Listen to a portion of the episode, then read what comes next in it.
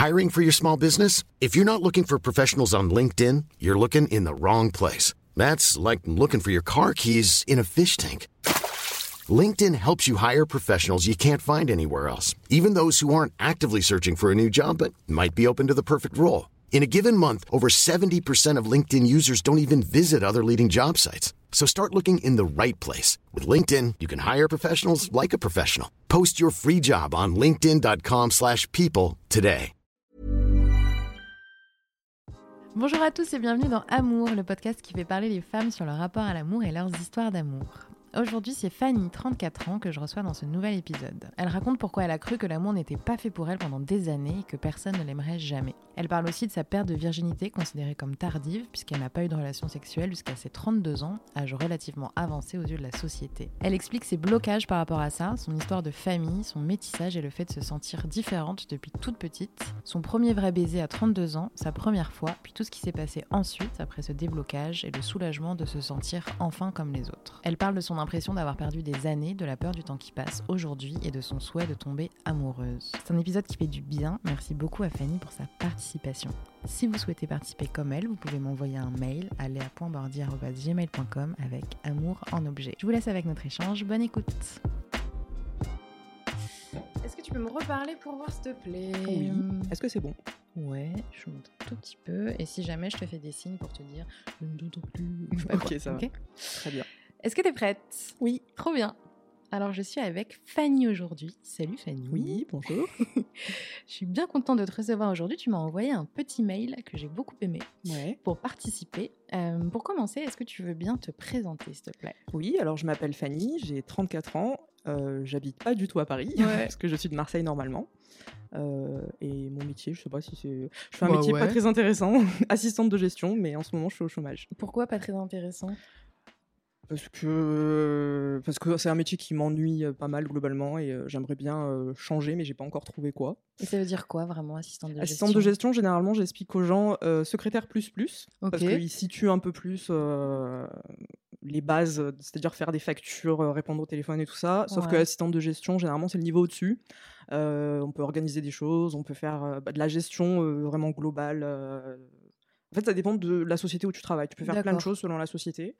C'est un métier très polyvalent qui peut être très intéressant si, euh, même si je pense que personne ne rêve de faire assistante de gestion, mais Ouais. ça peut être très intéressant comme métier. C'est juste que moi, il me correspond pas à 100%. Ok, donc Voilà. là, tu es un peu en reconversion, tu réfléchis à ce que tu veux faire. euh, Oui, ça fait un moment que je réfléchis, mais c'est un peu ça, ouais. Mais tu vas, tu vas vais trouver. finir par tu trouver, vas je finir crois en par trouver. Et donc, tu viens de Marseille et tu as grandi à Marseille. Tout à fait. Et oui. moi, je viens de Paris j'ai grandi à Paris. Alors, c'était Exactement. intéressant parce que je te disais tout à l'heure que Marseille, c'était la seule, ville où, la seule ville où je me voyais vivre euh, autre que Paris. Et toi, tu es peut-être intéressé pour vivre à Paris. Exactement, comme quoi. On va faire un échange d'appart. Bah, peut-être, hein. Mais oui, c'est le bon plan. c'est comment euh, de grandir à Marseille? Euh, Bonne question. Euh, comment c'est de grandir à Marseille? Euh, Je me suis jamais posé cette question. Bah oui, moi, je me suis jamais trop posé cette Non, question non plus, je. Je, je ne sais pas. Euh, si, c'est quand même grandir dans un, dans un, comment dire, pas une ambiance, mais une, une identité forte quand même. De, Ouais. on est mar- enfin, moi, Ouais. quand euh, j'étais petite, je comprenais pas la différence entre français et marseillais. Ah Pour oui. moi, s'il y avait un truc de, ben oui, je suis marseillaise, quoi. Enfin, je suis voilà. Euh, J'ai une filleule qui a tendance à dire un peu la même chose. De, oui, je suis marseillaise, quoi. C'est voilà, c'est la logique. Et euh, je pense que c'est surtout passé par cette identité très forte qui pourtant est pas, pas ne m'a pas été transmise plus que ça par mes parents, mais Mhm. Euh, un truc de on est la deuxième ville de France, mais euh, on est quand même la plus vieille ville de France. Tu vois, il y a tout ce truc là qui est assez marqué. Euh, il fait super beau. Il y a quand même ouais, tout un tout un truc malgré tout assez identitaire Ouais. fort là-dedans. Euh, c'est le seul truc qui me vient à ce C'est vrai que je trouve que c'est ouais. peut-être plus prononcé même que Paris. Je pense, ouais. Ouais. Je, je pense qu'il y a vraiment un truc. euh, Puis t'as l'OM, tout ça. exactement. Et ça, J'y avais pas pensé, mais Ouais. ça rajoute quand même un truc, le foot, l'OM, Bah l'accent, ouais. tout ça. À Paris, on n'est pas tous PSG, tu vois. Non. Il y a plein de personnes qui sont pour À Marseille, on l'OM. l'est pas tous non plus. Ah ouais? Mais Ah, je non, pas du tout. Il y a même des gens qui n'aiment pas le foot, comme moi. Ouais, Enfin, bah je te dis ça, moi je suis voilà. pas du tout le foot, mais. Mais enfin, je veux dire, mon frère, il a travaillé, euh, il faisait stadier à l'OM, donc c'est même un truc où, enfin, pas tout le monde fait ça évidemment, mais Ouais. c'est, euh, mon père, il était entraîneur de foot, il y a quand même un truc, le foot est quand même présent, et euh, ouais, ça fait, ça rajoute à l'identité du truc, quoi. C'est, euh, il y a une identité forte à Marseille, ça c'est sûr. C'est vrai. Voilà. Trop bien. Après, chacun en fait ce qu'il veut. On verra dans quelques mois où on en est tous les deux. On est là aujourd'hui, non pas pour parler de l'OM, mais pour parler d'amour. Oui. Comment tu définirais ton rapport à l'amour aujourd'hui? Alors, mon rapport à l'amour, j'y ai réfléchi plein de fois. Ouais. Et j'ai toujours pas la réponse, à part Ok. compliqué. Euh, je dirais compliqué, même ambivalent, parce Ouais. qu'il y a deux. euh, j'ai deux sentiments quand je pense à l'amour. Il y a un côté très. euh, l'amour que j'aimerais vivre un jour, parce que Mhm. moi, je n'ai jamais connu ça pour l'instant. Il y a un truc très, pas romanesque, mais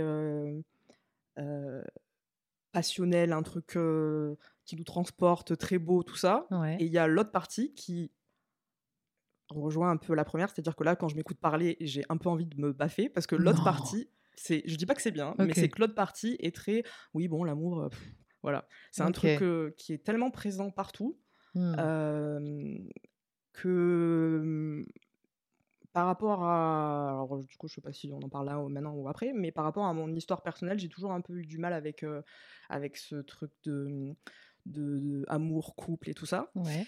Et je l'ai très longtemps rejeté. Et la façon la plus simple, et c'est encore très ancré en moi, de la rejeter, c'est de trouver tout ça nul. Et de faire, ah non, c'est gnangnan, l'amour, Ok. c'est gnangnan et tout ça. Alors que, en vrai de vrai, les quelques fois où j'étais en couple, ben, je peux être un peu gnangnan quand même aussi. Ouais. Mais j'aime bien quand même repousser tout ça parce que euh, bah, je me suis construite comme ça en fait. Je me suis construite en disant, bah, l'amour, c'est pour, ça va, c'est pour Oh. les nazes, quoi. Voilà. Même si, bon, c'est pas très très sûr de ça, mais voilà. Est-ce que tu peux me faire un retour euh, sur ton historique amoureux?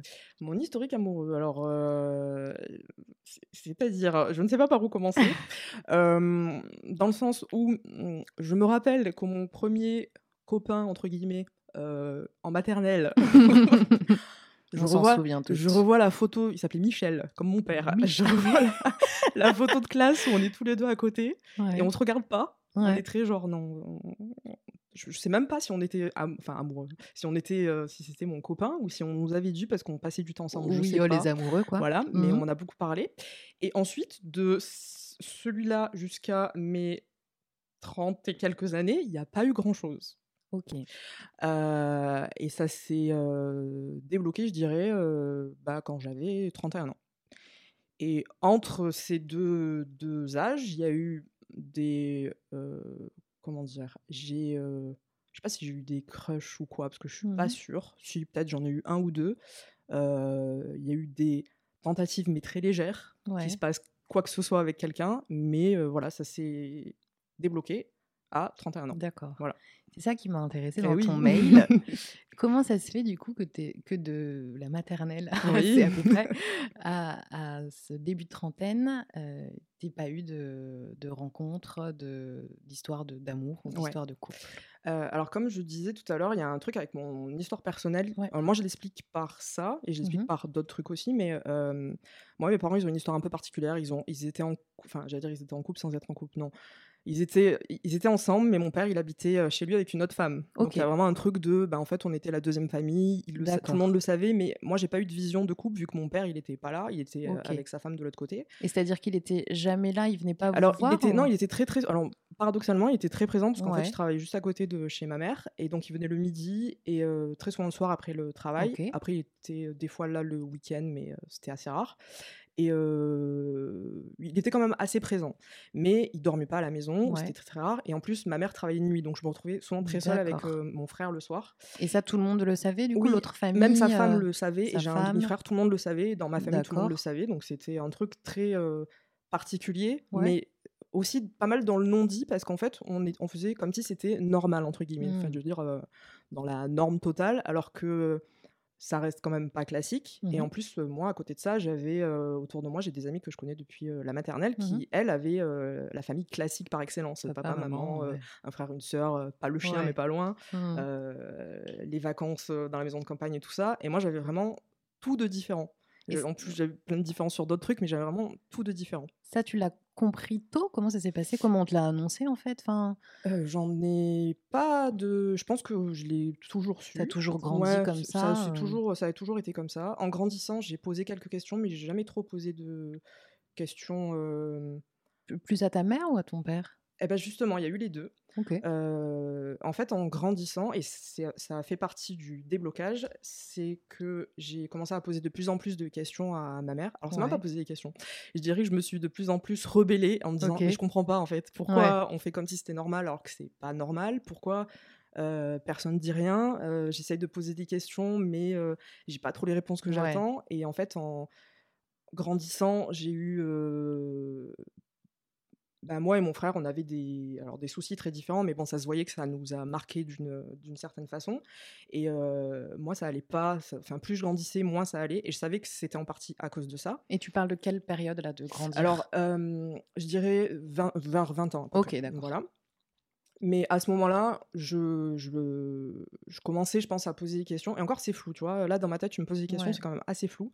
Mais je commençais à me poser des questions, à m'interroger. Euh, je pense que j'ai mis du temps à en parler avec mes parents et tout ça. Mm. Même à en parler avec mes amis qui, pour le coup, je te disais, me connaissent certains depuis la maternelle. Et Ouais. même, j'ai mis longtemps à leur dire, mais vous, vous vous souvenez la première fois où j'en ai parlé? Pour vous, c'était normal et tout. Ouais. Et même eux, dans leur tête, c'était, bah, en fait, ça a toujours été comme ça. Donc, euh, nous, on, disait que c'était normal pour toi, quoi. Mhm. Et, et je- vers 25-26 ans, peut-être un peu après, euh, j'avais des problèmes avec ma meilleure amie et euh, j'ai commencé à aller voir une psy. Mhm. Et en fait, petit à petit, on arrivait à parler de mes parents. On est arrivé plus tard à parler du sujet de l'amour parce que ça, vraiment, j'ai tourné autour du pot très Ok. longtemps. je dirais même pas l'amour. Et maintenant, tu fais un euh, podcast pour en ouais, parler Parce que maintenant, j'ai beaucoup moins de mal euh, maintenant. Mais vraiment, j'ai tourné autour. Et je te dis l'amour, même pas. Je pense que tourner rien qu'autour du sujet des hommes, vraiment, c'était Ouais, très compliqué. Et il y a eu tout un cheminement. Et je pense que j'ai quatre ans après avoir commencé à être allé voir la psy. euh, Il y a eu vraiment tout un truc de. J'ai parlé avec mon père, j'ai eu une vraie discussion avec mon père, Ok. qu'il a lui-même plus ou moins initié. Euh, ma mère, qui bien. Oui, il ah oui, très bien. en Ouais, plus. ça m'a fait beaucoup de bien. Euh, ça a été j'avais déjà plus ou moins parlé avec ma mère mais voilà il y a eu plus de plus de discussions et de questions et tout ça et ça pour moi je le vois comme le vraiment premier déblocage important où il y a eu un truc de ok ben pas t'as réglé le truc avec tes parents parce Ouais. que rien n'est réglé enfin je suis pas sûr qu'on puisse totalement régler mais au moins c'était beaucoup plus sain et beaucoup plus serein il y a vraiment eu un truc de ok donc ce truc là c'est bon, c'est t'as eu les réponses que t'attendais, t'as pu Mhm. avoir la discussion, et même, en fait, c'est même pas des réponses, c'était juste pouvoir en discuter avec eux et leur dire, mais vous vous rendez compte, en fait, que pour nous, ça a été compliqué, que ce Mhm. truc de euh, euh, c'est normal, c'était pas normal. Euh, en tout cas, c'est pas tant que c'était pas normal, mais j'aurais aimé juste qu'on en parle, en Ouais. fait, et pas qu'on nous qu'on vive comme si c'était un, pas, un schéma classique, alors Ouais. que pas du tout. Et donc ça, c'était le premier gros truc. Et le travail avec la psy aussi m'a beaucoup aidé sur d'autres choses parce que s'il y avait eu juste ce truc avec mes parents qui me faisait me sentir différente, à la limite, je pense que j'aurais pu passer au-dessus, et encore, je sais pas. Mais j'ai grandi avec cette impression que j'étais euh, différente sur je sais pas combien de domaines par rapport à mes amis. C'est-à-dire, euh, moi je suis métisse, même si là ça se voit peut-être pas énormément, mais je suis métisse. euh, je suis un peu plus jeune qu'elle parce que j'ai sauté une classe en maternelle. euh, des trucs très cons. hein. J'ai des Mhm. lunettes, elles en ont pas. Enfin, Ouais. C'était des trucs où à chaque fois que je les regardais, je me disais, mais en fait je suis Je pas, suis pas comme, elle. Mhm. Et donc, en fait, en me disant je suis pas comme elle, il y avait un truc de bah, si je suis pas comme elle et comme les gens normaux, bah, en fait, la normalité qui est de avoir des relations avec des hommes, bah non, en fait. Parce que moi, j'ai pas ça. Si j'ai pas la Mhm. famille normale, euh, les trucs normaux, les vacances normales, pourquoi Ouais. j'aurais le reste? Et ça, pour le coup, je m'en suis rendu compte juste en, allant voir, en allant voir la psy, mais euh, euh, de, quand j'étais petite à mes 20-25 ans, je pense que c'est un truc que je, peut-être un peu avant, mais que je n'avais pas euh, identifié. Parce que rien que, par exemple, la première famille, euh, alors je dis pas classique, mais pas normée, on va dire, que j'ai rencontrée, enfin, dans mon entourage, je veux dire, dans mes amis, je pense que j'avais 18-19 ans. Jusque-là, j'avais vraiment que des, autour de moi des gens très classiques. C'est pas péjoratif, mais je veux dire, Ouais, dans ouais. des sch- schémas très classiques, très. euh, très euh, Enfin, eux, ils- personne va leur poser des questions de Ah Oui. bon, mais ton père, pourquoi? Et ta mère Personne. Ouais, parce qu'ils ouais. ont un truc très, euh, très euh, normal, entre guillemets. Donc, euh, je pense que ouais, peut-être le, le tout petit premier changement, ça a été quand j'ai commencé à voir qu'il y avait des familles différentes. Ouais. Et donc, euh, ces personnes venant de familles différentes avaient des soucis, mais. Enfin, je veux dire, on a tous des soucis et arriver à les gérer. Du coup, je me suis dit, bon, alors, je je suis pas plus bizarre que les autres juste parce que j'ai grandi dans une famille euh, différente. Je suis pas plus. euh, j'ai pas moins droit euh, à ces choses-là que les autres. Après, ça a mis beaucoup plus de temps à ce que vraiment ça se concrétise. Euh, Il y a eu des tentatives, euh, il y a eu des inscriptions sur des sites de rencontres qui Ouais. ont mené à rien, il y a eu des, euh, des personnes que j'ai croisées, que j'aimais bien, j'ai tenté des trucs, mais alors c'était vraiment maladroit et c'était bon. Est-ce que tu as euh, tenté des trucs significatifs ou tu as pensé tenter Alors, le truc que- aussi, donc je me suis rendu compte après, c'est euh, il y, a une- il y en a eu particulièrement un avec Ouais. qui je travaillais et donc j'avais euh, 27 ans, je crois. Et la première fois que je l'ai vu, je me suis dit, oh, je l'aime bien, il est pas mal. Mais Mhm. moi, je suis pas allée plus loin parce que j'étais toujours dans mon truc de, bah non, moi, j'y ai pas droit. Je commençais à en sortir, mais j'étais quand même, Ouais. euh, je crois que j'avais pas vu la psy à ce moment-là où c'était au tout début. Et, euh, et en fait, j'y ai travaillé pendant un petit moment et à un moment donné, une des filles avec qui elle était très, il était très très proche, une de, des, des collègues de travail, Ouais. m'a dit. euh, oui, j'ai parlé de toi à un tel, machin. euh, je lui ai dit que tu étais célibataire. Je lui ai dit si euh, ça te dirait pas de sortir avec Fanny. il a dit pourquoi pas un truc comme ça? Alors Ouais. c'est horrible en vrai, pourquoi pas? Mais moi je l'ai vu comme ah bah si il est d'accord, c'est plus facile. Moi je peux y aller Ouais. puisque Oui. s- Un s'il a l'air signe, de- quoi. Voilà, c'est qu'il y a, Ouais, ouais. une possibilité de. Sauf que je pense qu'il était aussi, alors, euh, j'allais dire empoté. Non, plus que moi, quand même. Parce que si, j'ai tenté des trucs. Je l'ai invité à aller manger un midi. J'ai fait des petites euh, phrases d'approche et tout. nanana. J'ai tenté des trucs quand même, mais je sentais qu'il n'y avait pas de. Enfin, c'est pas qu'il n'y avait pas de réponse, c'est que la réponse, elle était pas cohérente par rapport. Enfin, il y avait des trucs que je comprenais pas. Euh, j'ai tenté plusieurs fois, j'en ai même parlé avec son ami qui, qui m'avait Ouais. dit euh, qu'il y avait possibilité d'eux et qui m'a fini par me dire non mais même moi je comprends pas pourquoi euh, voilà il se passe rien. Donc en fait, pff, après avoir essayé plusieurs fois et m'être posé la question de est-ce que tu en as vraiment envie Ouais. ou est-ce que tu en as envie? parce qu'elle a dit que lui en avait potentiellement envie, je me suis dit bon ouais, c'est bon ça me saoule. J'étais fière de moi parce que Mm. je crois que c'était vraiment la première grosse tentative à ce moment-là. Mais euh, je sais plus ce que je voulais dire. Mais oui, j'étais fière de moi à l'époque et après, euh, ça s'est arrêté pendant un petit moment. Ok. Est-ce qu'à est cette époque, ça te rendait euh, malheureuse de ne pas avoir quelqu'un avec toi, de pas te- t'autoriser à avoir quelqu'un? Alors oui, forcément, parce que même si je m'étais auto-persuadée que bah, moi, j'y avais pas droit, Mm. Euh, ça revient un peu à ce que je disais au début, on est quand même dans un truc où l'amour est partout, Ouais. euh, dans les films, dans les séries, dans machin. Donc autour de soi, Euh, dans partout, les voilà, couples d'amis, il y a ça peu de répit quand euh, Ouais. tu n'es pas dans ce cadre-là et que même si tu veux te convaincre que ah ben fr- franchement l'amour c'est pour les nuls en vrai de vrai voilà il y a quand même un truc de ça peut être quand même assez douloureux surtout là maintenant j'allais dire la douleur elle est différente Euh, donc là maintenant cette étape est passée j'ai été en relation avec des hommes et tout ça machin mais là, je commence à comprendre que j'aimerais vivre une relation un peu plus posée avec. Là, c'est différent parce qu'on Ouais. est dans une recherche plus. Une recherche, ça fait bizarre à dire, mais dans un quelque chose qui est plus euh, courant, on va dire. Je veux dire, des célibataires de mon âge, il y en a euh, Ouais. plein. euh, c'est pas bizarre Mhm. d'être dans ce cadre-là. Par contre, à ce moment-là, bah, j'étais quand même vachement seule parce Ouais. que j'en ai pas parlé, même si. Bah forcément, mes amis qui me connaissent depuis toujours, je j'en ai jamais trop parlé avec elles, sauf une. Je pareil, en fait, c'était un peu le même truc de ben t'en parlais pas, donc on n'allait pas t'en parler Ouais. d'un côté, je les remercie parce qu'elles me mettaient pas mal à l'aise, mais d'un autre côté, bah, j'étais encore plus à l'écart. Euh, Est-ce que tu étais comme bloqué à partir d'un certain moment où voilà, tu n'arrivais même plus à en parler euh, Tu voulais peut-être initier les choses euh, avec euh, des potes? en fait, euh, je pense que je, je, je dis beaucoup, je pense. Je me posais même pas la question. Il y avait un Mm. truc de.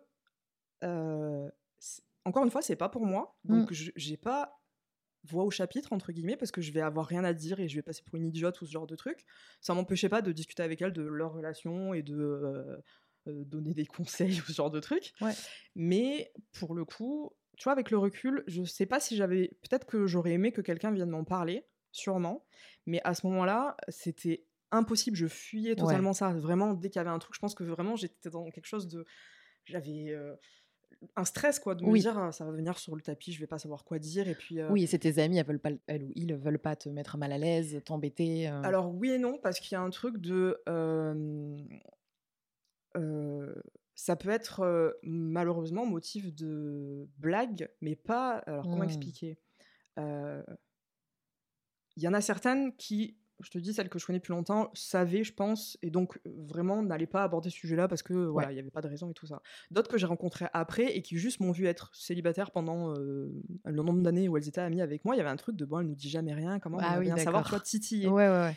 Euh, certaines, euh, parce que j'ai que des amies filles, Mm. enfin j'avais que des amies filles, certaines ont arrêté très vite quand elles voyaient que ça me mettait mal à l'aise, et d'autres Ouais. ont un peu continué. Donc il y avait un truc de, je sais qu'avec telle personne ça va être un peu stressant, on va me poser les questions et tout ça, donc je fuyais encore plus le truc et tout. Enfin c'était le fait déjà de voir tout cet amour euh, autour de soi, enfin toutes ces représentations et tout ça, euh, ces gens en couple machin, c'était dur. Mm. Et en plus de se sentir encore plus exclu dans les discussions, dans, euh, dans euh, plein de choses où en fait, euh, même si j'avais voulu et j'aurais pu avoir euh, juste discuté et avoir un avis, bah, je me sentais pas légitime en fait de dire quoi que ce soit. J'avais trop peur que si je fasse une réflexion sur euh, quelqu'un qui était en couple avec quelqu'un, qu'on me dise de toute façon toi tu sais pas, machin. Oui. J'avais trop peur de Ouais. trucs comme ça, donc je- parfois je disais rien. Et, et en fait, ça a entretenu ce truc de, de solitude encore plus, quoi, de sentir Mm. en- encore plus exclu. En fait, ça, ça a nourri ce sentiment que j'ai depuis toujours, qui est, Ouais. qui est juste un. Qui est pas un sentiment juste, c'est juste que j'ai grandi avec ça, ce truc de me sentir différente et que j'essaye de combattre. Mais euh, tout ça, oui, ça entretenait ce truc-là. Et Mm. en plus de ça, euh, j'avais euh, un rapport avec mon image, mon corps et tout ça qui était quand même assez compliqué. Je pensais sincèrement que personne ne me trouverait jolie et que vraiment je trouverais personne à intéresser ou ce genre de choses. Ça a changé ça? Oui. euh, Alors, tout simplement parce qu'en rencontrant des gars et que euh, eux me fassent des compliments et tout ça, et Ouais. moi, en- alors il n'y a pas que, eu que ça, mais moi aussi j'ai appris. euh, Tiens, j'avais oublié ce truc-là, mais il y a eu le moment où j'ai parlé avec mon père, où ça a été très proche du moment où ça s'est débloqué. J'avais fait un petit exercice sur moi-même parce que j'en avais marre de me trouver moche. Parce que je me disais, Ouais. mais enfin, c'est idiot, t'es pas plus moche qu'une autre. euh. Et en fait, je me suis prise en photo, je me prenais en photo très régulièrement, je faisais des selfies très régulièrement, alors que ça n'a jamais été trop mon truc. Euh, que je me trouve bien, euh, bien coiffée, pas bien coiffée, euh, machin. Je me faisais des selfies. Et en fait, à force d'en faire, ben, tout simplement, je me suis habituée à me voir Ouais. et à me trouver bien. Et ça, ça a été, je te dis au moment de la discussion avec mon père, mais non, c'était un petit peu avant quand même. Et j'en ai fait pendant un certain moment, donc je me suis habituée à mon image, j'ai commencé à me trouver plus jolie, j'ai commencé aussi, alors c'est un truc, euh, j'aurais pas pensé, mais euh, moi j'ai travaillé que dans des milieux très féminins, et, Mhm. et ça a aussi contribué au fait de rencontrer personne, c'est que Ouais. mes études c'était un milieu féminin, mon travail c'était un milieu Ouais, je féminin, voilà. Et il y a 3, 4, dans 4 ans, j'ai commencé à travailler, travailler que avec des hommes. C'est-à-dire j'étais la seule fille au milieu que d'hommes. Ah ouais. Et en fait, euh, je ne sais pas comment l'expliquer, mais le fait d'aller travailler, de m'habiller comme j'avais envie et d'avoir aucune, alors j'allais dire aucune réflexion, pas réflexion parce que les femmes font pas forcément des réflexions, mais le fait qu'on me dise rien sur ah t'as fait ça à tes cheveux, oh, qu'on me Ah, dise rien, ok. et ben en fait ça me détendait et j'y allais en me disant voilà je suis juste moi, il y a pas personne qui va me dire oh t'as mis du rouge à lèvres ça te va bien, Oui, clairement pas été- les mecs. voilà, ça aurait été vachement positif. Pourtant, quelqu'un Ouais, me dit ouais, ça, mais je pense qu'à ce moment-là, c- c- euh, le fait que que- qu'une femme me fasse ce compliment, je sais pas, ça me renvoyait à quelque chose parce que j'avais pas Ah. mal de mal avec ma féminité, forcément aussi. Ouais. Ça- euh, ma psy m'avait posé une question qui m'a pendant des années, j'ai pas trouvé la réponse de qu'est-ce que c'est qu'être une femme. Je suis pas sûre de l'avoir toujours trouvé, Ouais, mais je commence à comprendre ce qu'elle voulait dire. Mais j'avais beaucoup de mal avec tout ça. Et je pense que, ouais, aller, enfin, c'est pas, je pense, je suis sûre, aller travailler avec euh, que ces gars qui euh, étaient dans un truc très, euh, on est des gars, machin, voilà, qui faisaient aucune réflexion sur moi, sur rien, Ouais. et ben ça m'a aussi beaucoup aidé à tenter des trucs euh, vestimentaires, à tenter des, alors, Ouais, des sentir coupes de libre, cheveux, à tenter des trucs, à mettre du rouge, à- parce que je savais qu'ils allaient rien me dire en fait. Et en fait, tous ces trucs sont passés un peu à la même période. C'est marrant, c'est intéressant parce que moi, je suis trop du genre à faire trop des compliments à mes copines, aux meufs en général, et vraiment Ouais. d'une bonne intention. Et j'ai jamais pensé à là ce que tu es en train de me dire. Et en fait, euh, Je sais jamais trop l'expliquer ce truc parce que je le comprends. ouais. je, je trouve que c'est trop bien de faire des compliments. Tu vois, je trouve pas ça nul ou quoi. Et quand on me fait un compliment, euh, même si j'ai toujours du mal à le recevoir, euh, maintenant j'arrive à m'en faire à moi aussi, j'arrive à m'en faire à mes copines et tout ça, même si c'est pas toujours hyper facile. Mais moi là, ouais, c'était vraiment dans quelque chose de. Je me trouvais tellement pas jolie et je pense Mm. qu'au fond, je savais que c'était faux. C'était comme si une femme, enfin quelqu'un. Alors peut-être que si c'était. Enfin, un homme aussi, hein, en vrai, c'est juste que les femmes font plus de compliments que les hommes, enfin des compliments acceptables, on va dire. Ouais. Euh, je parle pas des gens dans la rue, ce genre de truc. Mais euh, en gros, je pense que j'y croyais pas aussi. J'avais l'impression Ouais, que si ouais, c'était une femme, il y avait un truc de bah oui, tu vas me dire que je suis jolie parce que t'es gentille avec euh, parce que je travaille avec des femmes qui étaient plutôt sympas et que je me disais bah oui, tu es sympa, Oui, tu m'aimes bien. C'est pas tout le monde en plus Mais- qui fait. Enfin, oui, c'est pas voilà. toutes les femmes qui font. Il y a certains milieux de femmes euh, qui on pratique pas le Oui, compliment. tout à fait, c'est clair, c'est clair, C'est plutôt sain euh, en soi de C'est faire. ça. Je pense qu'il y a tout un truc mélangé là-dedans de. euh, J'ai mis très longtemps à même que, que ma meilleure amie, quand on a eu cette discussion plein de fois, quand elle me disait euh, Mais si, si, t'es jolie et tout ça, mais tu me crois pas, je disais Mais non, je te crois pas parce que toi, t'es mon amie, tu vas bien sûr que tu vas pas me dire Oui. que je suis moche, en fait, Mhm. c'est logique. Mm. Et c'est- vrai que ça peut paraître bizarre ouais, de dire euh, J'aimais pas les compliments des femmes, mais c'est pas que je les aimais pas, c'est que je les acceptais pas. Mais je comprends le, le- du coup la différence Ouais, avec ce milieu d'hommes et ça. tout. Euh, comment ça s'est passé du coup la première histoire que tu as eue avec un gars? Euh, eh ben, tout, tout simplement sur un site de rencontre. Ok, parce que, trop bien. à force d'essayer, j'ai fini par y arriver. Et alors, ça s'est fait extrêmement vite. C'est-à-dire que euh, il y avait un truc avec un, un gars avec qui, justement, dans ce fameux boulot, voilà, où je sentais qu'il me dragouillait, enfin, pas il me dragouillait, mais qu'il m'aimait bien, machin, hein, et il y a eu pas. euh, je veux dire, je l'ai un peu titillé parce que. À ce moment-là, ça allait et je me disais, il m'aime bien, il me trouve jolie, j'avais envie Ouais. de tester et tout. hein. Et puis, c'est- c'est en vrai, j'avais pas envie qu'il se passe quelque chose avec lui, mais le, jeu s'est arrêté très vite. Et en fait, j'ai été extrêmement fru- frustrée de me dire ah bah c'était cool, en fait, je m'amusais bien. Bon bah je vais aller sur un site et je vais essayer de voir, euh, voilà. Et je, je sais pas, j'ai pas réfléchi. Enfin c'est pas que j'ai pas réfléchi. Si pour une fois j'ai pas réfléchi. Ouais. je me suis dit allez j'y vais.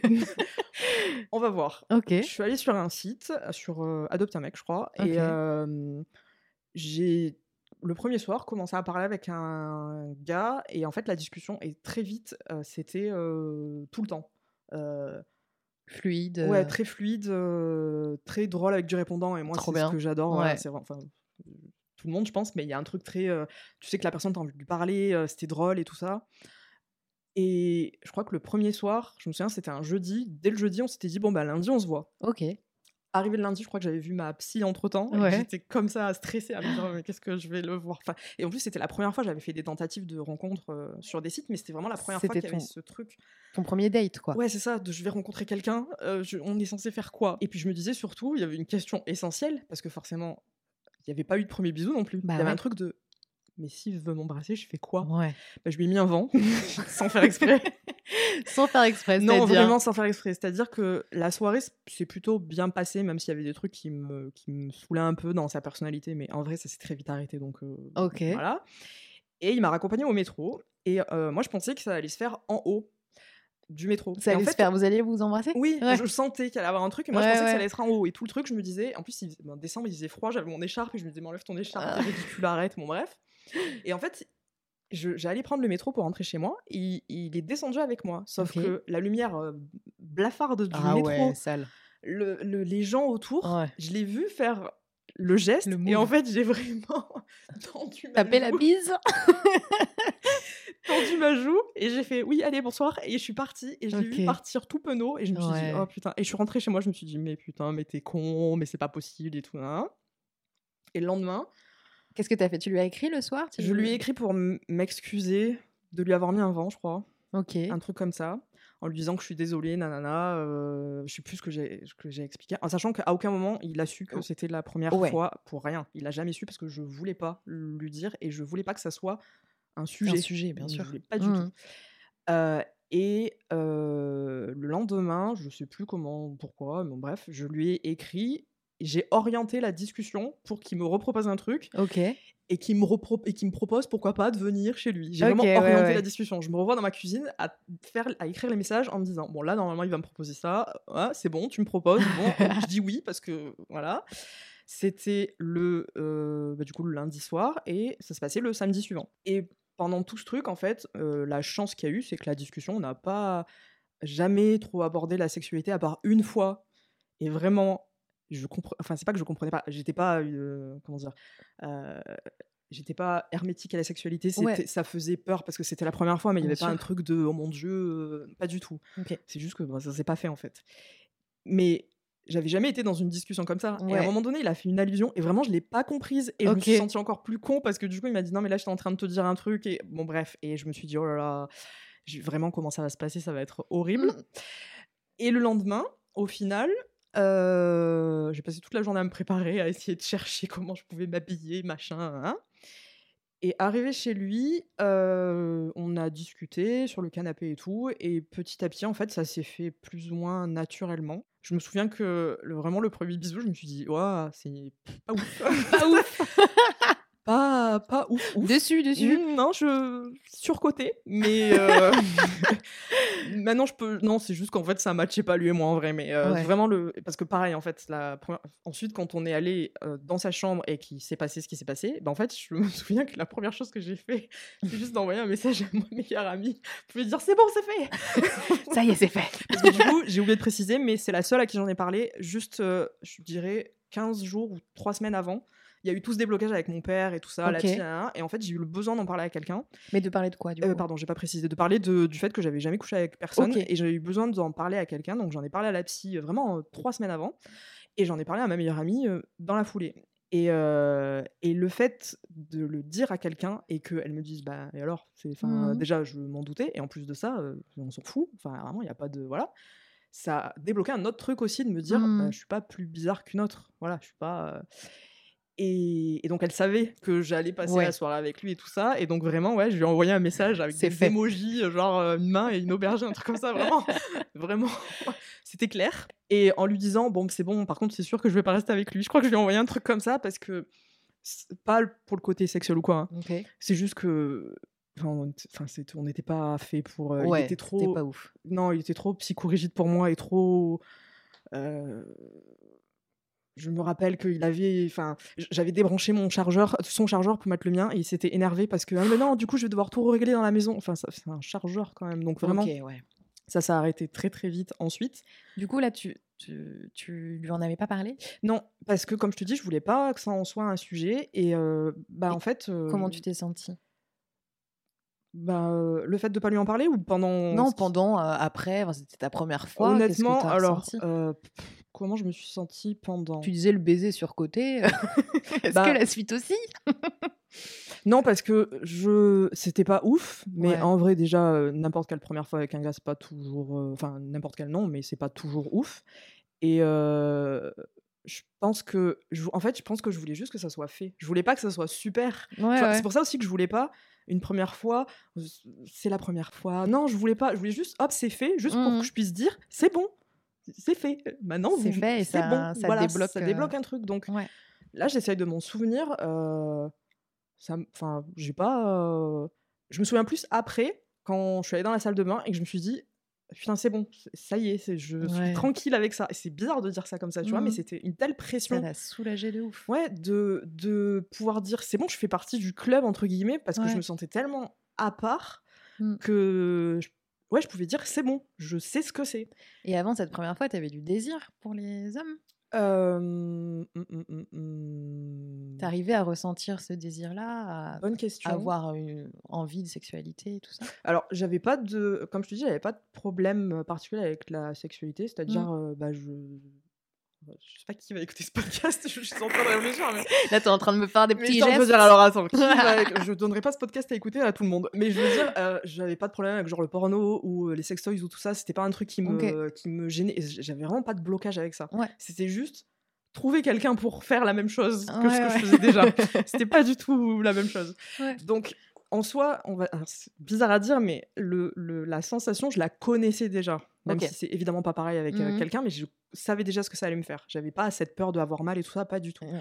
Mais euh, c'était une libération de se dire c'est bon, je suis normale. Ouais. C'est trop bizarre de dire ça parce que en soi, euh, il n'y a pas d'âge Ouais. où il faut l'avoir fait et même on peut ne pas l'avoir fait de sa vie. Si on est bien comme ça, il n'y a pas de souci. Mais il y a une telle, un tel truc de à partir d'un certain âge, c'est logique pour tout le monde en fait que tu as couché avec quelqu'un. C'est logique que tu as eu des, des, des gars ou des meufs. C'est normal Mhm. en fait que. Ben, euh, c'est comme l'amour et les couples, le sexe c'est partout. Donc je, enfin, je me sentais tellement à part et Mhm. tellement pas normal que juste de pouvoir dire c'est bon, c'est bon, je fais partie du... Vous pouvez m'accepter, je suis là, je peux parler avec vous et je serai légitime de vous écouter et de parler parce que même avant ça, je veux dire, j'ai eu le temps en fait de m'interroger sur plein de trucs, de me poser des questions, donc j'étais pas en retard sur ce que c'est euh, Oui. les relations, j'étais- j'ai découvert des trucs forcément, parce que quand tu les vis, tu te découvres des trucs, mais euh, j'étais pas naïve. C'est un des trucs que ma psy, elle m'avait dit, euh, vous avez pas 15 ans, donc vous n'avez pas vivre le truc comme Bien une sûr. fille de 15 ans, vous allez Mm, vivre le truc comme une fille de 31 ans à l'époque. Donc, moi, je voulais juste que ça soit fait. Donc, à partir du moment où ça a été fait, bah c'est bon, j'étais contente, c'était fait.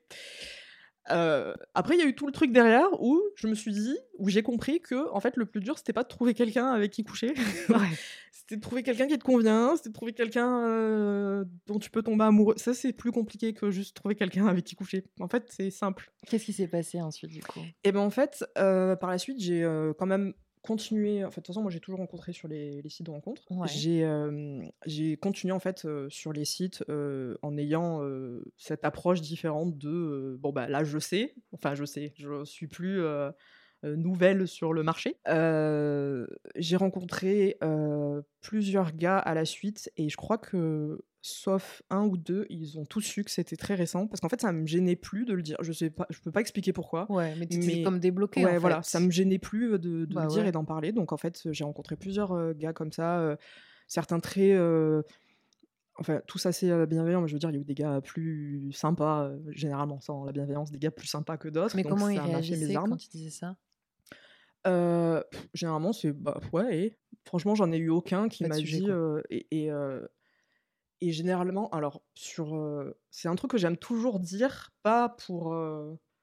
J'y réfléchissais la dernière fois pourquoi j'aime bien dire ça, mais il y a un truc de. en fait, ça fait partie de mon histoire, ça fait bah partie. Ça explique beaucoup de choses sur moi, je trouve. Et en fait, j'aime bien juste l'expliquer, pas l'expliquer, mais juste dire bon, bah en fait, ça fait pas tant d'années que ça. Et alors, je veux dire, c'est très con, c'est une petite fierté, mais généralement, on me dit ah bon, bah, franchement, tu me l'aurais pas dit, j'aurais jamais cru. Ouais, ouais. Parce que justement, j'ai pas ce truc de blocage ou quoi, et je me suis pas en fait, j'avais hyper peur avant d'être hyper coincée, d'être hyper «Ah non, mais je vais jamais vouloir qu'un homme me touche ou ce genre de truc. Et en fait, j'avais, je pense, j'avais juste le blocage du passer l'acte. Une fois que c'était fait, bah, j'entrais dans un truc que je pas que je connaissais, mais qui me semblait logique et que je découvrais pas. Parce qu'encore une fois, j'avais pas 15 ans en fait. Donc mmh. c'était la continuité. Et, ouais, c'est quelque chose que je dis. je pense que tout, presque tous les gars avec qui j'ai été, je l'ai dit et aucun m'a personne m'a jamais dit quelque chose. Généralement, certains me disent oui, moi aussi, j'ai, alors j'aime pas trop ce terme, mais j'ai perdu ma virginité tard. Et ils me disent oui, à 22 ans. Je dis non, c'est pas tard. Oui. Vraiment, vraiment, je comprends, mais c'est pas tard. c'est vraiment pas tard. Mais non, personne ne m'a jamais rien dit. Ok. T'as eu des histoires d'amour avec ces garçons? Alors j'ai eu deux histoires qui m'ont marqué. Je sais pas si, enfin moi je considère que j'ai pas été, enfin je considère, je pense pas avoir été amoureuse d'eux. Euh, parce que je pense que si je l'avais été, je le saurais. Donc euh, j'imagine que si je te dis ça, c'est que je ne l'ai pas été. Et qui ont duré à chaque fois pas très longtemps. Euh, une quatre mois et une deux mois. Deux mois, c'est celle qui s'est terminée il n'y a pas très longtemps. Et celle de quatre mois, elle a commencé. Donc j'ai dit, j'ai commencé en décembre 2019. C'était en, après le confinement, été 2020. Et c'était mon premier copain. Et petite anecdote, on s'est parlé sur euh, OkCupid, je crois. Je partais à Paris pour mes vacances habituelles à Paris. On a continué à se parler, on se faisait des visios et tout. Et déjà, première visio, machin, il a eu un. Enfin, j'ai compris que ça marcherait pas très longtemps parce que j'ai parlé de féminisme et direct, il a commencé à me prendre la tête et je me suis dit, bon, ça va jamais marcher. Mais j'étais dans un truc de j'étais pas forcément, je vais rencontrer quelqu'un pour être en couple ou quoi. Je me dis, bon, on verra, on continue, on verra bien. Euh, il est casse, casse bonbon, c'est pas très grave. Je rentre à Marseille, on se voit, on couche ensemble, et il me dit ensuite, bon, bah maintenant qu'on est en couple, et vraiment, je me rappelle m'être dit, attends, mais quoi? Mais ça marche, enfin, parce que là, on est, euh, mais euh, on en a pas parlé. Sauf que j'ai rien dit parce que encore maintenant, moi j'ai un truc de me dire, je sais pas, je sais pas comment ça marche. La plupart du temps, je dis, je sais pas comment ça marche les gars. Donc en fait, quand il, vraiment il m'a dit ça, j'ai rien dit, j'ai juste dit, donc on est en couple, ok, ok, bon ben, on est en couple du coup. Sauf que euh, les, je pense premières semaines euh, de notre couple, quand euh, il n'était pas avec moi ou qu'il partait faire un truc ou quoi, parce que vraiment en plus on habitait hyper proche, je regardais sur mon portable et je tapais genre comment rompre avec quelqu'un parce que je me dis mais comment enfin on est ensemble je sais que ça marchera jamais parce qu'il a tellement une vision différente des choses et on se prenait la tête tout le temps et il faisait exprès en plus de me saouler sur des sujets qui savaient que ça allait me bref que je cherchais le truc mais en même temps j'étais en couple et c'était la première fois que ça m'arrivait. Il y avait un truc de, ben, au fond, c'est ça, j'avais envie d'être en couple. Mais c'était pas la bonne personne. Pas du tout. Mais j'étais entre deux, ouais, entre deux sentiments de mais ça marchera jamais. Mmh. Et en plus, de, en plus de ça, donc il avait euh, 40 ans à l'époque, donc 8 ans de plus que moi. Et il m'avait dit la dernière relation que j'ai eue qui a duré plus de 4 mois, c'était quand j'avais 30 ans. Donc ça faisait 10 ans qu'il avait que des relations de 4 mois. Ah ouais. Donc moi dans ma tête, je me disais bah oui, bah, dans 4 mois ça va se terminer. Ouais. J'avais raison. ça s'est terminé au bout de 4 mois. T'as pas fait plus. Non, et euh, il y a eu quand même un petit moment de.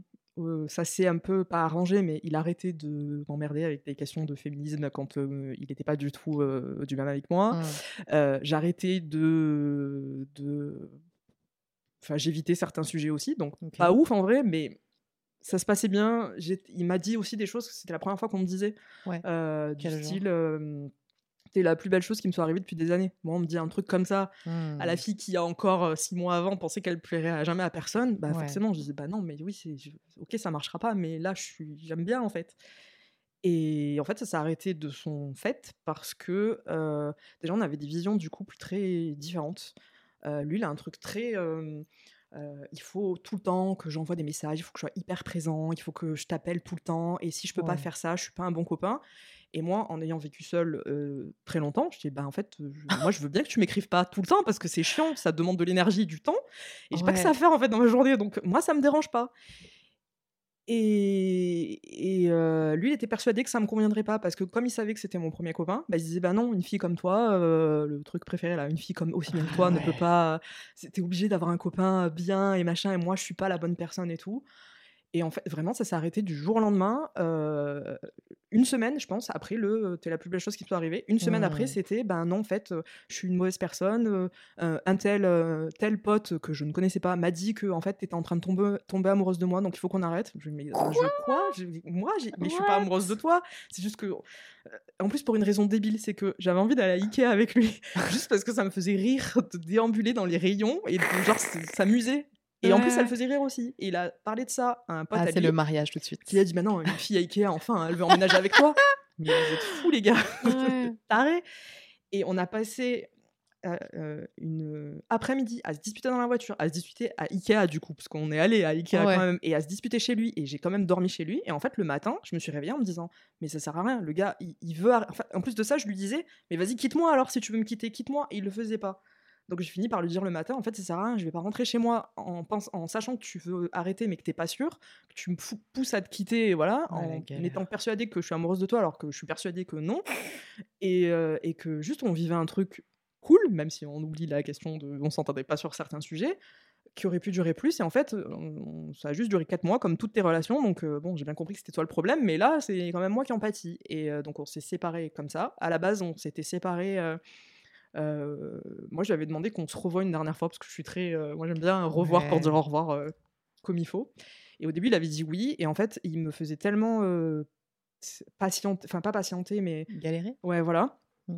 pour pas que ça se fasse. Que en fait, euh, donc ça c'était en décembre 2020. euh, 1er janvier, je l'ai appelé pour un truc et tout. Et en fait, il- tous les autres messages, il était assez gentil avec moi parce qu'en plus, la- pendant la séparation, c'était un truc de je pense à toi, euh, euh, je pense que j'ai fait une connerie et tout, tu me manques trop. Donc, un truc de putain, en plus, en plus de ça. Et en fait, euh, on s'est disputé au téléphone le 1er janvier pour une connerie et il me remettait tout dessus. Et je pense qu'en fait, il a fait ça pour. euh, vraiment enfoncer le clou en disant allez Ouais. je vais être méchant comme ça tu vas me laisser et tu ouais. voilà et en fait ça s'est arrêté là comme ça euh, en sachant qu'il habite littéralement à 4 minutes de chez moi Mm. donc j'ai peur de le croiser à peu près tout le temps et j'ai mis vraiment beaucoup de temps à m'en remettre parce que bah, déjà première euh, séparation Ouais. euh, vraiment je comprenais pas euh, comprenais pas quoi? et je comprenais pas pourquoi on s'était pourquoi il pouvait me dire des choses aussi jolies Ouais. et qu'une semaine après, ben en fait, non. Euh, je commence à bien t'aimer, mais viens, on arrête. Je, vraiment, je ne comprenais pas.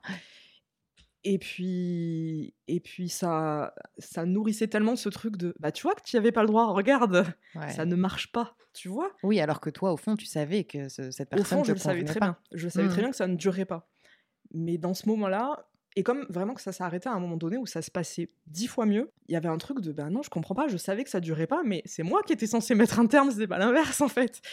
Et euh, ouais, ça a été vraiment dur. Je pense que j'ai mis bien six mois à m'en remettre, vraiment, à arriver à, avoir envie de, re-rencontrer quelqu'un, avoir envie de m'intéresser à quelqu'un, ça a été très très long. Et, et je te dis six mois, mais en vrai, de vrai, donc ça, ça nous mène à l'été euh, 2021. Euh, en été 2021, j'ai commencé à retourner sur les sites de rencontres et tout. Et en fait, j'ai rencontré quelques gars et ça m'a très vite saoulé. Et en fait, j'ai dérivé sur un autre site. Un Ouais. des gars que j'ai rencontré sur un site m'a parlé d'un site. Alors là, on va partir dans un autre truc, un site libertin. Ok. Et en fait, euh, je suis allée sur ce site et j'ai rencontré des personnes sur ce site. Et en fait, ça m'a fait beaucoup de bien. Alors, sans forcément, parce que sur les sites libertins, il y a de tout. Hein, euh, voilà. C'est quoi En fait, ça veut dire quoi un site libertin Site vraiment? libertin, euh, pff, alors c'est quand même très orienté euh, cul, forcément. hein, c'est les gens, tu les rencontres principalement pour ça. Ça, a un côté pff, plus libre dans le sens où. Sais pas comment vraiment expliquer. Euh, tu peux aussi bien rencontrer des gens pour faire euh, des plans à 3, à 4, à autant que tu veux, que rencontrer un gars comme ça, euh, passer un moment avec lui, tout en sachant que ben, tu vas passer un bon moment. En fait, il y a le côté plus euh, moins hypocrite que sur les sites classiques, parce que tu sais pourquoi tu y vas et tu sais pourquoi tu rencontres les gens. Ok. Et il y a un truc libertin aussi de, ben, tu peux rencontrer plein de personnes, tu peux euh, euh, être en couple libre et être sur ce site. Il y a un côté aussi plus actuel, je dirais, tu vois, plus libre, voilà. Euh, et là-dessus, j'ai rencontré euh, bah, notamment euh, une personne que je vois encore, avec qui j'ai fait des photos plus ou moins dénudées, donc ça m'a pas mal aidé aussi à m'apprécier tout ça. Trop bien. J'ai rencontré plusieurs personnes, des fois où il se passait rien, mais ça m'a pas mal aidé à m'apprécier, à, à passer ce truc tout simplement de bah, j'étais triste et euh, euh, bah, je rencontrais de nouvelles personnes, donc c'était cool. Aussi, il y avait un- vraiment un truc totalement euh, grisant de se dire euh, mais la Fanny d'il y a Mais deux ans, ça, si elle te voyait faire, elle se, elle se dirait mais quoi Et ma phrase favorite, là. ma phrase Ouais. favorite pendant la première fois où j'ai commencé à coucher avec des gars et Ouais. ensuite, pardon, elle est revenue un euh, au moment des sites libertins, c'est Ouais. de me dire mais c'est ça ma vie maintenant? Enfin, je, je sais pas c'est quoi en fait. Et en fait, ça m'a fait beaucoup de bien juste parce que je pouvais parler encore plus librement. Je sais pas trop comment expliquer, mais je pouvais Mhm. leur parler super librement sur les sites. Je pouvais, euh, euh, et même quand je les rencontrais, euh, Il y avait un truc un peu sans jugement, peut-être, Exactement, même euh, si ça reste des personnes et il y a de tout. hein. Et puis il y a aussi quelque chose de ma vision du couple, vu que pour l'instant j'ai été en couple sans être en couple, elle est toujours en train d'être construite. Mm. Moi, je suis pas sûre d'être super pour les couples hyper. Du coup, c'est quoi l'inverse d'un couple libre Un couple euh, Classique, quoi. cla- ouais, euh, voilà. ouais. Euh, je sais pas comment ça se fera si un jour je suis là-dedans ou pas, mais j'avais envie d'en parler avec des gens et ça m'a permis de rencontrer des gens dans cette configuration-là, de voir aussi que ça fait sens avec l'histoire de mes parents, mais pour moi, la fidélité du corps et la fidélité de- du cœur, on va dire ça comme ça, Ouais. c'est deux choses différentes. Euh, donc, ouais, été confrontée à un univers totalement différent. J'ai pas fait des choses de fou, Ouais, ça m'a fait découvrir deux, trois trucs, mais j'y allais pas pour euh, tout tester. De toute façon, moi, j'ai jamais été dans ce truc-là. C'était juste pour Ah, ok, ça existe. Ah, euh, c'est ok. Et puis c'est de la curiosité. Ouais, hein, voilà. Et je leur posais mille questions. Et à chaque fois, je leur disais euh, Moi, j'ai l'impression d'être. euh, d'être d'avoir vu une lumière, d'être entré et de dire Ouais. Ah, coucou. Alors qu'en fait, c'est un monde. avec ses codes, avec ses règles, Mm. avec ses machins, avec ses. Enfin, il y a des tas de choses, j'ai appris des tas de trucs. Et je suis restée un moment là-dessus. Et, euh, et j'ai rencontré, euh, par l'intermédiaire de quelqu'un que j'ai rencontré là-dessus, une personne avec qui j'étais pas en couple. euh, pas du tout, parce que lui, il était avec quelqu'un et sa, sa copine était au courant qu'il était, qu'il me voyait, qu'il voyait d'autres personnes aussi. Et en fait, ça m'a aidé à me remettre, on va dire, à me rendre compte que, ah ben, comment dire, après la séparation avec le- mon premier copain, il y avait un truc de. Il était tout le temps en train de, de- de parler à ma place, tu vois, le truc de euh, mais si je sais que t'es amoureuse de moi alors que je disais que non, tu vois. Euh, quand je parlais de certains sujets, il me disait mais non, mais tu sais pas, euh, tu sais pas ce que c'est d'être avec quelqu'un, donc tu sais pas ce que c'est, ce que tu dois Hmm. vouloir dans un couple, tout ça. Il y avait tout un truc de non, mais tu sais pas, il parlait énormément à ma place. Et en fait, cette personne que j'ai rencontrée après, que je voyais assez régulièrement, pour euh, vraiment coucher avec lui, mais il y avait un peu plus, on rigolait, on discutait et tout ça, et ben en fait, ça m'a beaucoup aidé parce que j'avais pas la pression de on serait jamais en couple et je voulais pas être en couple avec lui, Ouais. mais on rigolait, c'était cool, c'était sympa, euh, on parlait de plein de sujets et euh, bah, je me rendais compte que je pouvais, comment dire, intéresser un homme. Vraiment, je lui parlais, il s'intéressait à ce que je disais, et pas comme mon ex qui, lui, non, c'était jamais trop Mhm. intéressé par ce que je disais, ou il avait une idée préconçue de tout. Et euh, autant les personnes sur les sites libertins que cette personne que j'ai vue pendant à peu près un an, ça m'a vraiment beaucoup aidé de me dire euh, euh, ah ben en fait, euh, je peux intéresser quelqu'un mentalement pour le coup, pas Mmh physiquement, et en plus de ça, euh, il parle pas à ma place. C'est pas quelqu'un. Tout le temps, à chaque fois que je lui disais un truc et tout, euh, genre j'ai envie de faire tel truc avec toi, des trucs qui étaient euh, pas fous, mais euh, je sais pas, de passer un peu plus de temps avec lui ou quoi, que je lui disais, Ouais. mais je suis pas amoureuse de toi. hein. Il me disait, bah non, mais pourquoi tu me dis Je sais que t'es pas. Pourquoi tu me dis ça Et- Il, il te disait, je suis pas amoureux de Non, toi moi je lui disais, Ah je suis pas, je suis pas amoureuse de toi. À chaque fois, je précisais, je suis pas amoureuse de toi. À chaque fois que je lui Ouais, disais un ouais. truc, et lui il me disait, non, mais je sais pourquoi tu me dis ça. Bah oui, j'ai bien compris, tu me le dis, je te crois. Ouais. Et même des trucs comme ça, ça m'a en fait beaucoup aidé, vraiment beaucoup aidé, euh, à me dire, ok, en fait, il n'y a pas juste les hommes que tu rencontres de temps en temps ou les hommes avec qui tu peux être en couple mais qui en fait s'intéressent pas vraiment à toi, il en Mhm. existe plein d'autres. Mmh. Ce que j'avais pas forcément, en vrai ça faisait pas tant de temps que ça, ça faisait un an et demi que je découvrais tout ce monde-là. Ouais.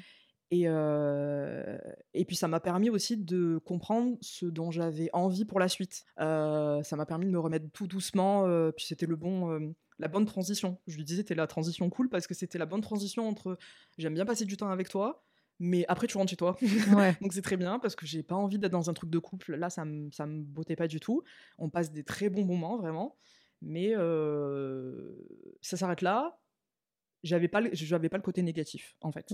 Et au final, ça s'est plus ou moins arrêté, même si je sais pas vraiment où on en est, mais ça s'est plus ou moins arrêté parce que ben ça faisait un peu trop écho à l'histoire de mes parents pour le coup. De il a Mm. quelqu'un et moi je- et ça me plaisait pas trop, même si euh, j'avais pas de sentiments ou quoi, mais c'était bizarre. Ça, ça commençait à. Il y avait des espèces de promesses non tenues. Je trouvais ça bizarre en fait. J'avais Ok. l'impression d'être la maîtresse sans être la maîtresse. C'était trop chelou. C'est toi qui a, qui a mis un fin du coup à cette Et ben, relation? en fait, je suis retournée sur euh, le site de rencontre libertin parce qu'au début, je me suis dit, euh, allez, je vais euh, retourner sur ce site-là. Et en fait, à ce moment-là, ben, donc ça, c'était mars de cette année, je dirais. Ça me bottait plus du tout. L'ambiance sur ce site me plaisait plus du tout. Je trouvais que c'était justement trop axé euh, que sur du cul et ça me plaisait plus du tout. Mais j'ai rencontré quelqu'un. Quelqu'un qui m'avait envoyé un message en octobre, un truc comme ça. Et en fait, j'ai vu sa tête et je sais pas, je me suis dit, bah tiens, je vais lui répondre. Et en fait, ça, c'est devenu la deuxième personne avec qui j'ai été en couple sans être en couple. Lui, c'est juste parce qu'on ne disait pas le terme, parce que ça nous faisait peur à tous les deux, mais clairement, c'était un couple. Et c'est celui avec qui j'étais euh, jusqu'à fin juin. Ça a duré deux mois. Et alors, c'était. euh, Pour le coup, ça s'est arrêté parce que ça allait beaucoup trop vite. Pas de mon fait. Hmm. C'est que en l'espace de deux mois, on était déjà dans des questions de ah mais le jour on habitera ensemble, ah mais le jour et et, et moi j'étais juste hyper flippée parce que bah, en fait euh, on disait même pas le mot couple. Ouais. Peut-être euh, il y a des tas de choses à étapes, faire avant. ouais. Voilà, c'est ça, avant de, de passer à ce moment-là. Et, et au final, ça s'est arrêté de la même façon que le premier. C'est-à-dire que du jour au lendemain, ben, on arrête parce que euh, je suis pas fait pour toi. C'est lui qui m'a dit ça. Exactement comme le premier. Vraiment du jour au lendemain, alors que trois jours avant, il me disait ah ben parce qu'il habitait pas à Marseille, il habitait dans un petit euh, bled paumé et qu'il me disait ah mais le jour où on emménagera ensemble, est-ce que tu te sentiras de venir par là? Deux jours après, c'était fini. Et tu t'y attendais pas? Ah ben non C'est-à-dire que moins s'y attendre que ça, je pense que c'était vraiment... euh, c'est sorti de nulle part. J'ai reçu des vocaux de 8 minutes où j'ai essayé de les écouter, je comprenais pas. En plus, ce jour-là, j'avais rendez-vous chez ma psy, je suis arrivée chez ma psy en pleurant. Elle a écouté le vocal Ouais, ouais. et elle m'a dit Mais je crois pas qu'il veut vous quitter là. Je Je sais pas, je comprends rien et tout. Bon, bref. Et en fait, euh, euh, on s'est vu le soir même. Il était euh, perdu parce qu'il y avait des trucs dans sa vie qui allaient pas. je le savais, mais on va dire que ça, ça concernait pas notre, re- notre histoire en fait, en Ouais. vrai. On a essayé de discuter, on a essayé d'avoir, euh, d'avoir, euh, enfin j'ai essayé de comprendre, mais c'était hyper dur et donc en fait je lui ai dit de partir et que et que je lui réécrirai et qu'on essa- enfin, j'aurai mon explication parce que je méritais d'avoir mon explication et qu'il aurait intérêt à me la donner. Et en fait, en- on s'est revus euh, début août et on s'était envoyé des vocaux et j'avais eu l'occasion de discuter avec ma psy et tout ça. Et en fait, oui, j'ai compris ce qui s'est passé, ce qui s'est passé avec la personne d'avant. C'était qu'en fait, c'est deux personnes que moi, j'allais quitter un jour ou l'autre. Et en fait, Mhm. ces personnes l'ont fait avant que je le fasse. Parce que... Lui euh, aussi, tu le savais? Oui, ben, quand j'ai commencé à le voir, je disais à ma meilleure pote, non, mais pff, il est sympa, mais euh, ça ira pas plus loin. Ok. Et je me suis un peu laissé embarquer dans le truc parce qu'il était adorable, qu'il est toujours en vrai, hein, que que à ce moment-là, c'est ce dont j'avais envie, Mm. euh, que ça m'allait bien, et, euh, et que surtout, on avait ce truc euh, de. on se reconnaissait l'un dans l'autre dans plein de choses. Ok. disait un truc, je disais, ouais, mais moi aussi, je suis pareil. Et on, on avait vraiment des discussions sur plein de choses, et c'était. Ça m'arrivait pas si souvent que ça, et en plus, encore moins avec une personne rencontrée sur un site libertin, vraiment pas du tout. C'est pas le principe sur ce genre de site. Et donc, c'était euh, vraiment hyper. Cool d'avoir une relation comme ça. Et il y avait il y avait aucun souci. C'était à chaque fois qu'il y avait un problème je pouvais lui en parler et il comprenait. Et Mhm. inversement euh, on passait des bons moments. C'était pas des trucs fous mais c'était des bons moments et tout ça. Mais avec le recul bah non c'était pas et c'est ce que je lui ai dit la dernière fois où on s'est vu en fait euh, on s'entendait bien. Et je pense que c'est pour ça qu'on s'est enflammé c'est juste qu'on s'est dit bah c'est sûr que c'est toi puisqu'on s'entend tellement bien. Mais en fait non il y en a d'autres des personnes avec qui on s'entendra aussi bien là il y avait plein de choses qui Qui allait pas. qui pas, qui n'était Mm. pas hyper autant négatif que, que mon premier euh, ex, parce que pour le coup, euh, sur euh, plein de sujets, on s'entendait, on en avait déjà parlé, et puis il était au moins catégorique que, que l'autre. Euh, mais hum, il y avait quand même pas mal de choses pas réglées chez lui, et en y réfléchissant tout ça, je me suis rendu compte de plein de similitudes entre les deux, de plein de trucs, de plein de problèmes personnels qu'ils avaient en commun et tout ça que j'aurais pu capter mais que j'avais pas spécialement envie Ouais. et puis aussi j'étais pas moi j'étais pas dans une optique euh, euh, on va se mettre en couple on va faire enfin, on va faire des enfants j'en sais rien mais on va rester ensemble pendant 10 ans c'est juste qu'en fait ça s'est fait tout seul Ouais. tout, tout de suite ça s'est mis dans un truc très euh, on va habiter ensemble et tout M- moi ça me faisait hyper flipper et je lui disais mais d'un autre côté encore une fois c'était la première fois que quelqu'un me disait ça donc euh, Mm. je me disais bon bah si c'est maintenant bah c'est maintenant et en plus de ça je pouvais lui dire mais tu sais que ça me fait peur tu sais que moi j'ai pas l'habitude et il me Ouais. rassurait donc j'avais aucune raison de me dire ça Mm. s'arrête au contraire je me disais bah peut-être qu'en fait c'est bon c'est voilà tu au, au final on sait pas ce qui nous attend on sait pas comment ça va être euh, si un jour euh, on rencontre quelqu'un qui nous correspond vraiment ou pas mais on sait pas comment ça peut se passer on peut jamais savoir à l'avance et vu que j'étais encore, je suis toujours dans un truc de, ben moi je découvre les gars. À chaque fois je me disais bon, ben, c'est peut-être ça en fait, c'est peut-être logique, c'est peut-être la suite logique.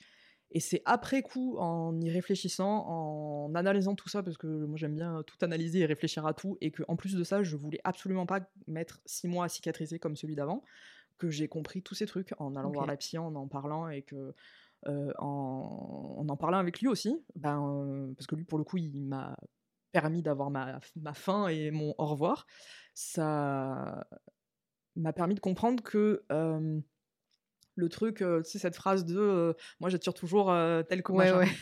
Je me suis rendu compte, et je sais que du coup le point commun à ces deux personnes c'est moi, que des personnes qui venaient plus naturellement vers moi, c'est des personnes euh, qui vont avoir besoin de parler de certains trucs, qui vont avoir des trucs pas Hmm. réglés sur certains sujets. Et comme moi, je suis à l'écoute et que je suis ah ben oui et que j'essaie de comprendre et hein, et ben plutôt que d'aller voir un psy, bah c'est facile, il vient ouais. vers moi. Et en fait, bah à un moment donné, euh, ça pêche tout simplement.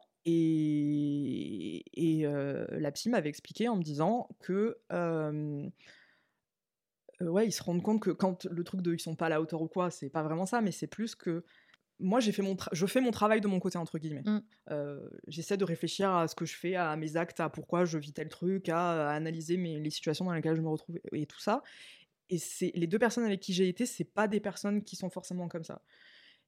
Et donc c'est logique en fait que ça se termine comme ça. C'est logique qu'à un moment donné ça se termine. C'est juste qu'ils ont pris les devants. Elle, euh, comment elle m'avait dit ça? En fait, ils vous ont quitté parce qu'ils savaient que vous alliez le faire. Donc Ouais. ils ont pris les devants pour le faire parce que euh, ça allait arriver un jour. Donc euh, les deux, les deux fois ça s'est passé de la même façon. Et les deux cette- fois c'était hyper brutal.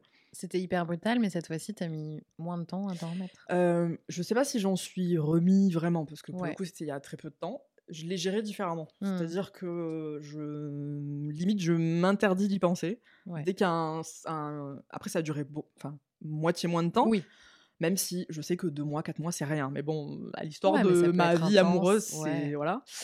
Euh, Et puis oui, en fait, j'ai voulu vraiment que ça soit différent. Donc euh, tout de suite, j'ai essayé de comprendre pourquoi ça est arrivé.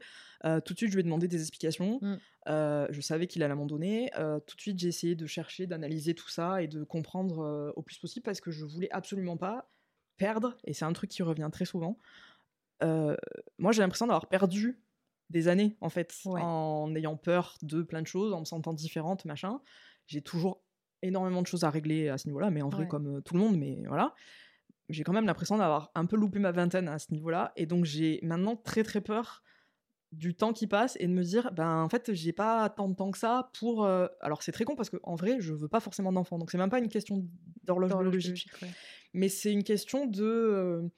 Euh, Rattraper un peu le temps. Ouais, perdu? rattraper le temps perdu, tout en me disant, ben, je vais, enfin, même si, bien sûr que je suis pas vieille, mais il y a un truc de, ben, forcément, tu vas vers la, la- pas la vieillesse, parce que, pas, voilà. Tu prends de Mais l'âge. Je prends de l'âge, donc c'est pas la même, j'ai pas la même vie qu'il y a, Ouais. 10-15 ans, euh, je fais pas les mêmes rencontres. D'un côté, tant mieux, parce que je, à chaque fois, j'analyse tout ça et j'arrive à comprendre ce que je veux et j'arrive à mieux me poser et à réfléchir à tout ça. Ouais. Mais d'un autre côté, ben, un des trucs qui me saoulait quand je me suis séparée, c'est que tout le monde me disait, ben, il va falloir du temps. Et je disais, mais j'ai pas le temps, en fait. Les Ouais. gars, j'ai pas le temps. J'en ai marre d'attendre, en fait. Et ça, c'est un truc vraiment compliqué. C'est que j'en ai marre d'attendre une hypothéti- hypothétique histoire qui, en plus de ça, peut-être n'arrivera jamais. Hmm. Alors que là, présentement, moi, le seul truc qui m'intéresse, c'est vivre une histoire qui soit pas avec quelqu'un qui, au bout de deux mois, me dira non, mais en fait, t'es trop bien pour moi. Non, c'est bon. Euh, qui soit pas avec quelqu'un qui pense à ma place, parce que, pareil, ben, les deux, ils avaient ce point commun de Ouais. parler un peu à ma place sur certains trucs. Euh, j'ai pas l'impression d'en demander des caisses, tu vois. J'ai juste envie de vivre une histoire qui n'a même pas besoin de durer toute une vie, hein, mais juste Ouais, pouvoir me dire, ok, ah, c'est ça d'être amoureuse, très bien, je savais pas. Ok, maintenant je sais. Et là, du coup, tu es en recherche, tu es sur les applis, Alors, tu fais des rencontres ou tu es comment? Euh, J'ai capté qu'il me faut toujours du temps Mhm. après, euh, enfin, j'ai capté, il me faut toujours du temps. Je pense que c'est pareil euh, pour beaucoup de gens, mais Ouais. après une séparation, même si je peux avoir envie de parler avec euh, des personnes ou quoi, au final, j'ai jamais envie de la rencontrer. Ok. Parce que bah il y a ce truc de bah oui, mais c'est pas telle personne, donc Ouais. en fait, on, ça sera pas, on va pas avoir les mêmes délires, on va pas, donc euh, voilà.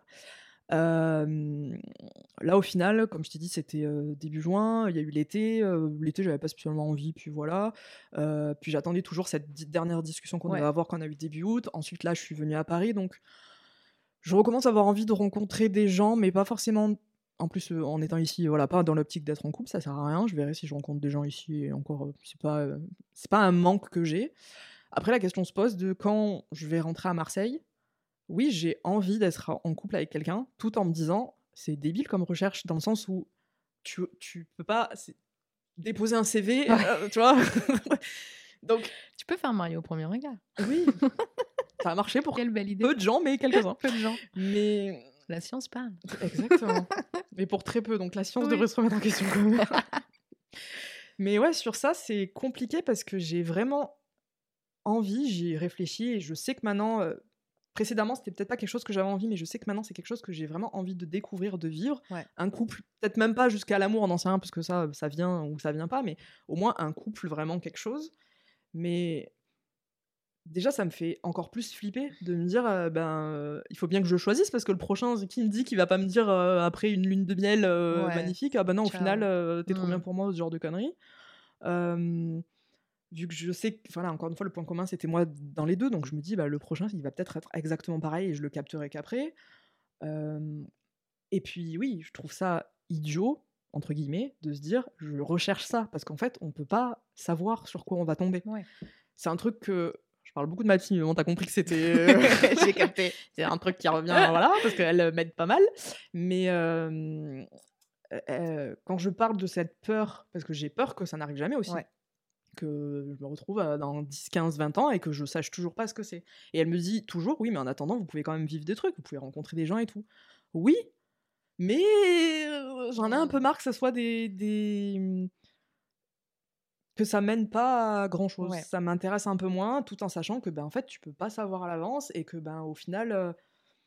Je regrette pas forcément, tu vois, l'histoire que j'ai eue, euh, la dernière histoire que j'ai eue. Et en vrai de vrai, euh, je rappelle, on s'est rencontrés sur un site libertin, donc c'était pas censé donner une histoire comme ça, et je la regrette absolument pas. Donc, Mais il y a vraiment, euh, quand même, j'ai l'impression, un truc du temps qui passe et du temps à rattraper. c'est toi. vraiment la problématique chez moi, c'est-à-dire Ouais. que euh, je, il n'y a pas un jour qui passe sans que je pense au temps qui passe, justement. Que je me dis, ah, on est déjà tel jour, ah, on est déjà tel jour de la semaine, ah, on est déjà. euh, euh, et c'est pas que pour euh, l'amour ou quoi. Hein. Ouais, ouais. dire, là, je suis à Paris depuis une semaine. Je me dis, ah, ça fait déjà une semaine. On est déjà jeudi. Il est déjà 17h, tout le temps. Hmm. Et je, je suis presque sûre que le fait que je n'ai pas vécu ce truc que j'ai vraiment envie de vivre, c'est la raison pour laquelle ça me stresse autant. Mm.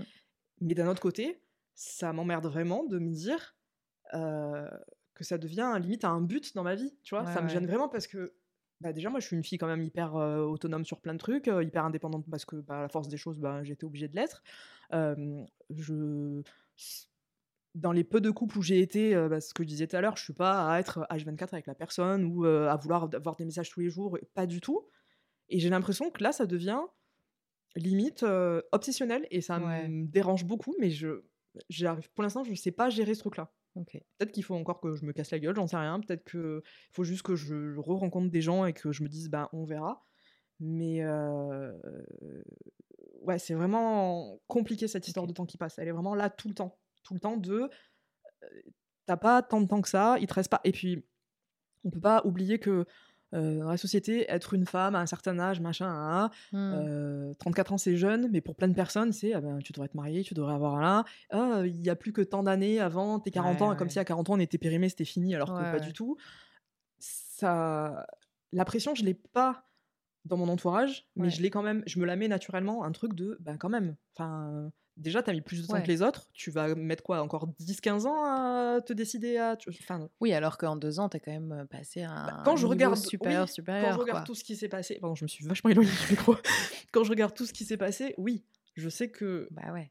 Le cheminement, tu peux. il est là. Mmh. Et que, oui, encore une fois, la, la Fanny d'il y a deux ans, je pense qu'elle se dirait Mais euh, quoi? Qu'est-ce bah que j'ai pas compris là? Et je suis, en vrai, je suis hyper fière de moi. Bah. Pour plein de raisons. Mais il y a encore cette Fanny petite là qui se sent différente, qui continue à se dire oui, mais en attendant, t'es quand même à part, donc au bout d'un mmh. moment, il va falloir trouver, il va falloir, tu vois, c'est constant, c'est vraiment constant. T'as des regrets ou des choses que t'aurais aimé faire différemment sur ta vie sentimentale ou ta vie sexuelle? Alors c'est marrant parce que c'est un truc que je dis souvent, malgré tout, j'ai pas l'impression d'avoir de regrets parce que en fait, j'en parlais la dernière fois avec une amie, je lui disais je peux dire entre guillemets que je regrette de ne pas l'avoir fait plus tôt. Mais en vrai de vrai, je l'aurais jamais fait plus tôt parce que il y a dix ans ou à peu près, ou peut-être un peu avant, mais j'étais absolument pas en capacité à ce moment-là de le faire. J'aurais pu essayer, j'aurais loupé. Donc euh,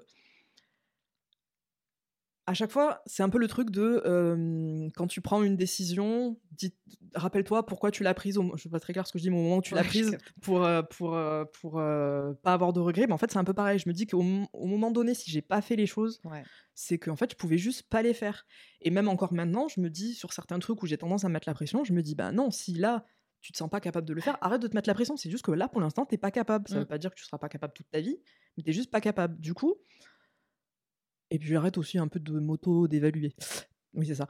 Donc, j'ai pas l'impression d'avoir de regrets. comme je t'ai dit, je me sens pas non plus. je suis pas arrivée sur naïve ou totalement.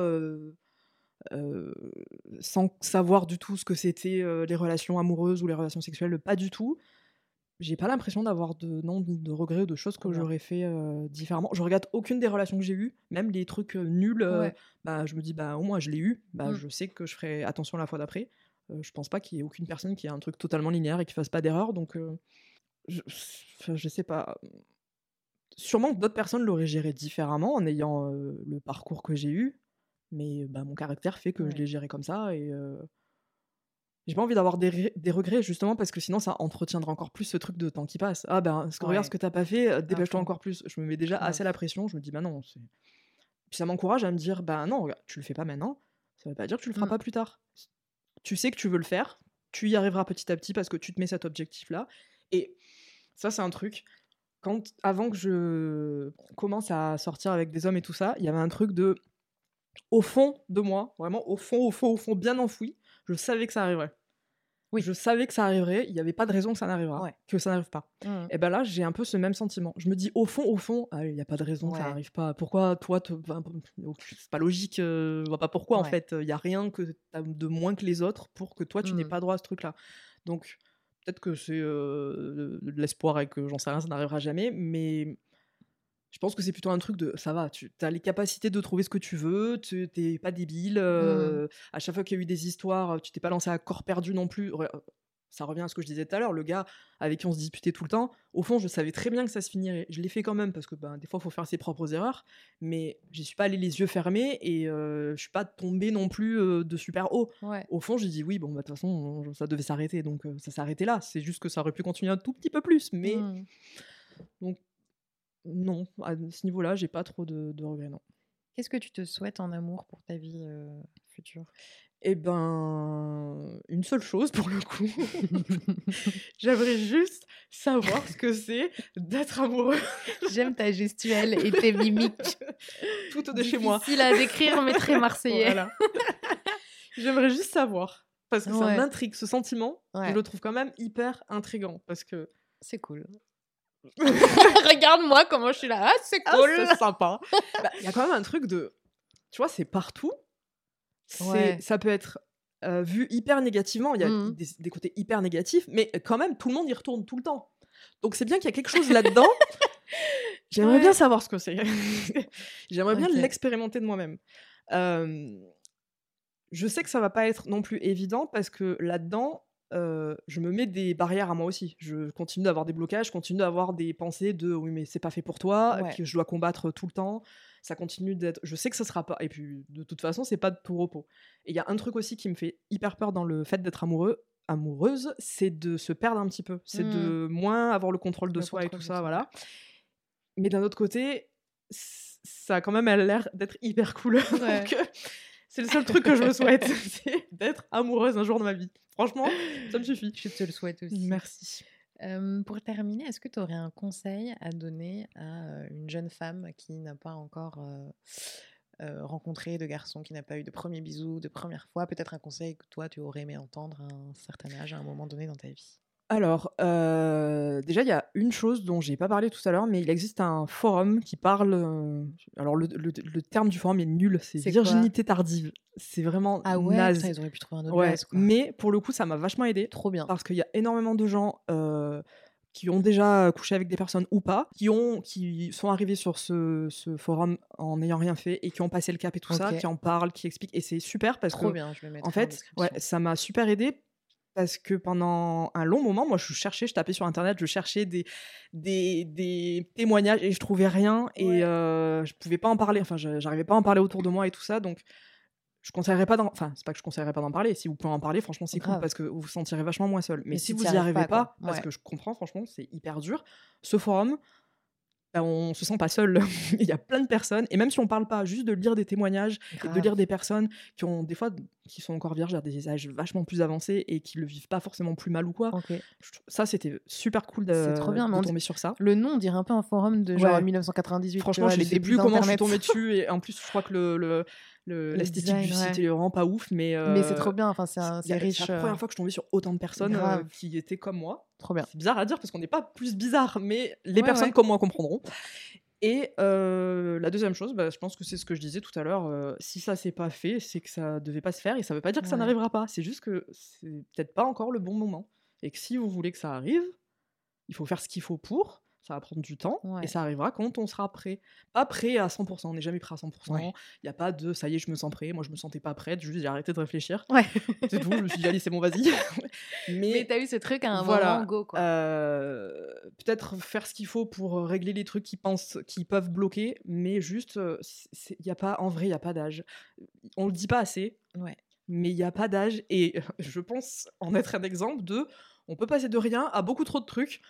Et franchement, ça va, ça se gère. Donc, euh, il faut pas se voilà, essayez d'en, essayez d'en parler ou de trouver des, des personnes qui, qui sont de ce même truc-là, euh, aller sur le forum ou des, des, des témoignages ou ce genre de choses, et juste, c'est, je suis la moins bonne personne pour le coup pour dire ça, pas se mettre la pression. ça arrivera si ça doit arriver. C'est, je déteste cette phrase, c'est comme le euh, tu trouveras l'amour au moment où tu t'y entendras le ouais, moins. ouais, bah ouais. Bon, on la comprend quand on a passé le. Voilà, ça arrivera quand ça doit arriver. on la comprend après cette phrase. Donc voilà, c'est tout. Merci beaucoup Fanny. Je pense Mais que ton témoignage euh, est super intéressant et assez rare, je Bon. trouve, et euh, pourra certainement aider des jeunes femmes qui. Bah. J'espère, franchement, si ça peut, euh, juste que certaines personnes, euh, femmes ou hommes d'ailleurs, se sentent moins seules. Ouais. Et c'est courageux de ta part de- d'en ouais. parler comme ça Mm. aussi euh, librement, spontanément. Donc euh, merci beaucoup. Bah, y a pas de souci. Trop bien. Allez. Merci beaucoup pour votre écoute et si vous avez aimé ce podcast, vous pouvez laisser des étoiles ou des commentaires sur les applications comme Apple Podcast ou Spotify. Je vous donne rendez-vous dans deux semaines puisqu'un nouvel épisode d'Amour sort un dimanche sur deux à 7h sur toutes les plateformes.